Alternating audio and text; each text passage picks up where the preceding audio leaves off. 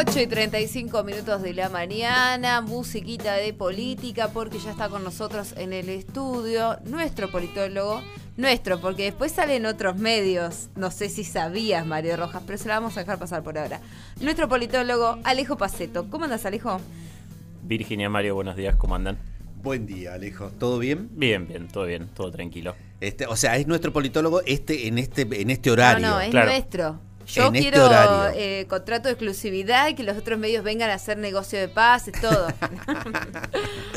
bueno, Alejo, usted dirá de todo lo que está pasando en la política, ¿de qué vas a hablar? Sí, sí, fue otra otra semana complicada o que viene escalando, bueno, sobre todo en lo económico, que yo no es, no es mi tema, no me voy a meter, pero sí creo que uno de los hechos políticos más destacables de esta semana tuvo que ver con el, con el video de, que, publicó la vicepresidenta, Cristina Fernández de Kirchner, si no me equivoco fue el martes, martes a la tarde, eh, un video de 15 minutos y pensaba, bueno, eh, Cristina ya hizo las cadenas nacionales, obviamente, cuando era presidenta, los hilos de tweets, en una época, ¿se acuerdan? Cuando, creo que cuando ella era presidenta, eran los hilos de, de Twitter, que era todo un tema, los hilos de Twitter en ese momento.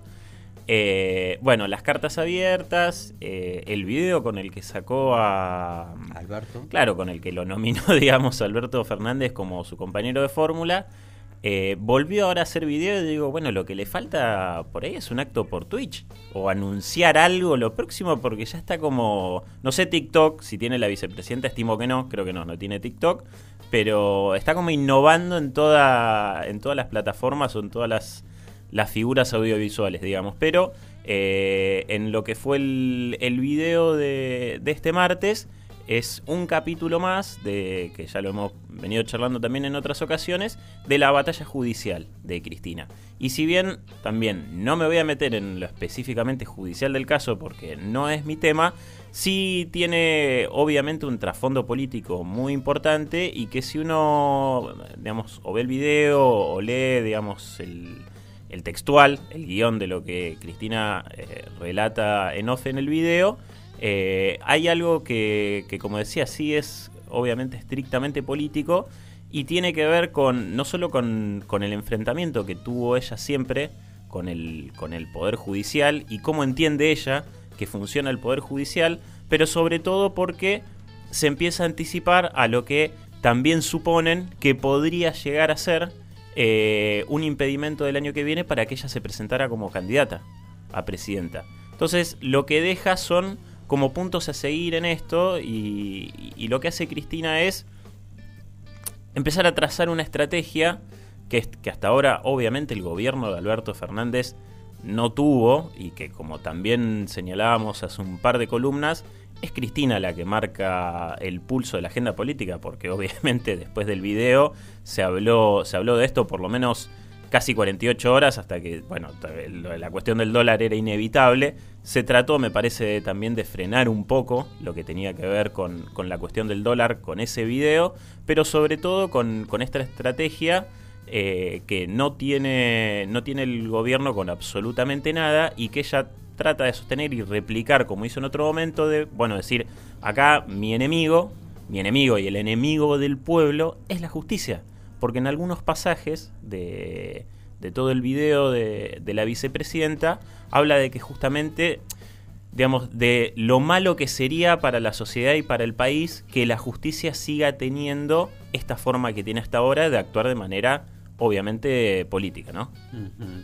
El presidente Alberto Fernández, ¿cómo lo ves vos en eh, frente a este, a este tema que la vicepresidenta quiere poner en discusión? El, es, es, tibio, eh, es este decidido, digamos, el o le tiene, dice que sí, que sí. Le dice que sí como para que se quede contenta, o eh, tiene otros problemas de los que hacerse cargo. Bueno, de hecho, el presidente salió un, tiempo después a apoyarla a la vicepresidenta. De hecho, bueno, en, en algunos de los trascendidos que había en, en, notas periodísticas se hablaba de que eh, en una de las reuniones que tuvo en Olivos, él como que tardó un poco más en entrar a la reunión porque estaba pensando lo que iba a contestar él desde su celular. Otra muestra más de eh, lo, casi nula que es la comunicación del gobierno, de que es el mismo presidente el que se tiene que poner a pensar y a redactar él los tweets que hizo bancando a la, a la vicepresidenta. Ya esta semana creo que después de esta semana no puede haber peor comunicación en general del gobierno, por ahí me estoy refiriendo a lo que tiene que ver con el dólar. Qué positivo, qué optimista este chico. Después te van a desafiar y te van a decir, ah, no, vos sabés que se puede estar peor. Eh, sí, el, presidente no le queda otra que, salir a apoyar. No puede, obviamente, en esto haber ningún tipo de divergencia como lo ha habido, no sé, por ejemplo, con el caso Guzmán, para hacer algo, digamos, de, que, de, de postura contrapuesta. Eh, en esto el, presidente sí, creo que no le gusta, no le queda otra. En realidad, eh, yo lo que veo es que no le queda otra que salir a apoyarla a Cristina y, bueno, se tiene que subir también un poco a esa estrategia porque en definitiva, no sé si lo cubra él de manera judicial, no creo que tenga que ver por ese lado, pero, pero como digo, es algo que el gobierno no lo hizo con absolutamente nada. Bueno, la batalla judicial tiene un peso simbol un peso político y un peso simbólico muy importante para un sector del oficialismo y tiene que salir un poco a, bancar ahí los trapos. Bien, eh, que ya como la, la, muestra de unidad entonces de, de la cúpula del gobierno sería por la cuestión judicial, porque por la económica, mm, Cristina no ha dicho esta boca es mía. Sí, sí, todavía salvo que me equivoque, no se ha manifestado con absolutamente nada. Con Batakis no ha dicho con nada. Con Batakis nada. Eh, sigue siendo, bueno, incluso un, gabinete ahí el, mismo desde en lo económico muy desorganizado. Como les decía, la comunicación viene siendo realmente pésima.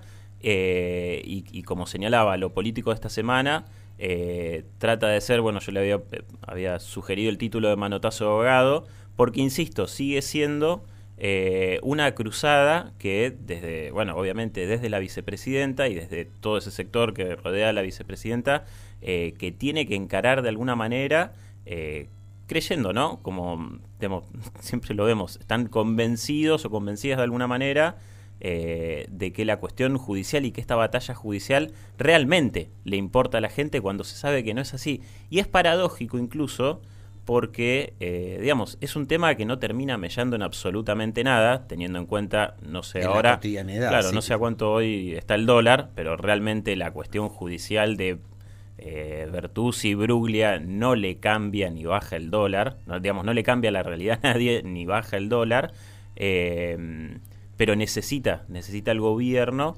Eh, épica, ¿no? También Cristina necesita épica porque después de, su video, eh, que contaba Alejo, dice 15 minutos, después del video vos veías en las redes sociales el hashtag a Cristina no se la toca, viste, como bueno, un, desde la militancia, una revalidación de la figura de Cristina Kirchner como la dirigente política, o sea, es épica, pero con eso me parece que que no se llega mucho a ningún lado. No, es una, es una narrativa forzada y lo que yo les iba a decir justo es, eh, incluso viendo sondeos como por ejemplo el de la consultora Subán Córdoba, que han medido eh, también, eh, digamos, ¿Cuál es, ¿Cuál es la imagen que se tiene sobre como la, opinión negativa o la opinión positiva? Claro, ¿cuál, es, ¿cuál es la imagen? La confianza. Acá estaba yendo a la fuente directa. ¿Qué tanta confianza tiene en la justicia federal? De los encuestados, una muestra de 1.300 personas, 77% desconfía de la justicia. Digamos, ese es un dato, pero que sin embargo no contrapesa eh, toda, esta, toda esta narrativa y toda esta épica forzada que el kirchnerismo la ha tenido en otro momento, ¿no? Durante muchos años, el malo, el que dañaba al pueblo, era Clarín eh, el héroe era Néstor Kirchner o la heroína era Cristina Fernández de Kirchner o en definitiva el pueblo eh, que tenía que redimirse de alguna manera. Bueno, en este caso se trata de que sea con la justicia y es realmente una batalla que yo la veo muy perdida más allá de cómo termine siendo eh, la definición en lo estrictamente judicial, que como digo, esto otra vez recién quizás empiece y veamos otras manifestaciones en contra de la justicia, sea videos, sea lo que sea, eh, y, con esta creencia de que lo que se busca es imitar lo que pasó en otros países de Latinoamérica, que tiene que ver con el lofer, ¿no? Y con impedir una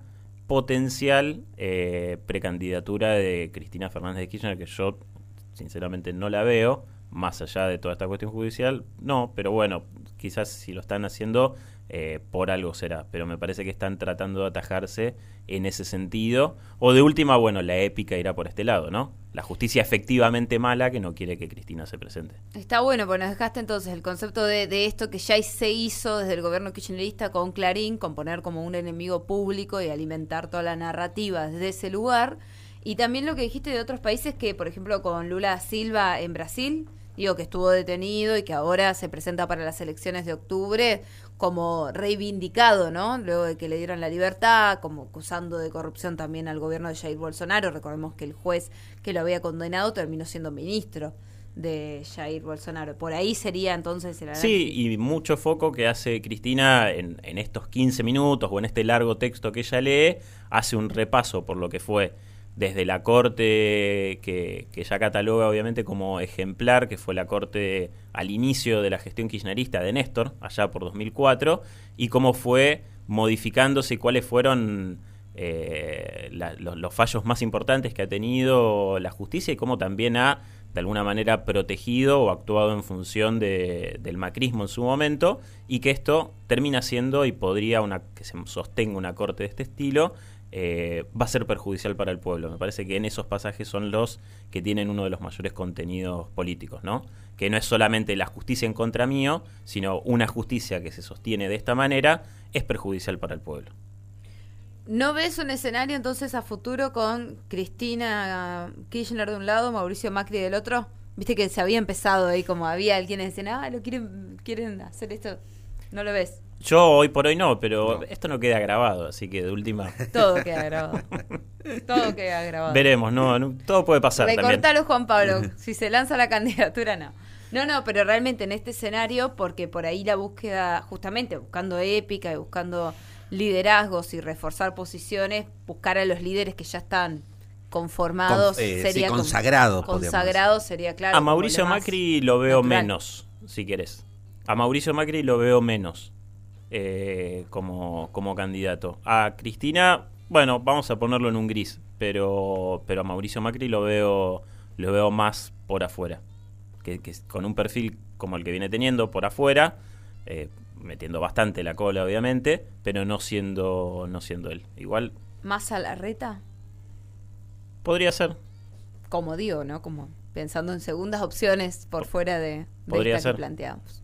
Bueno, me dejo de jugar a los pronósticos. Alejo, muchas gracias. Eh. Gracias. Así pasaba la columna de política a cargo del politólogo Alejo Paceto y usted puede pelearle, así como le pelea a Virginia. ¿Cómo hay que hacerlo? Lo busca en las redes sociales como arroba el colorau.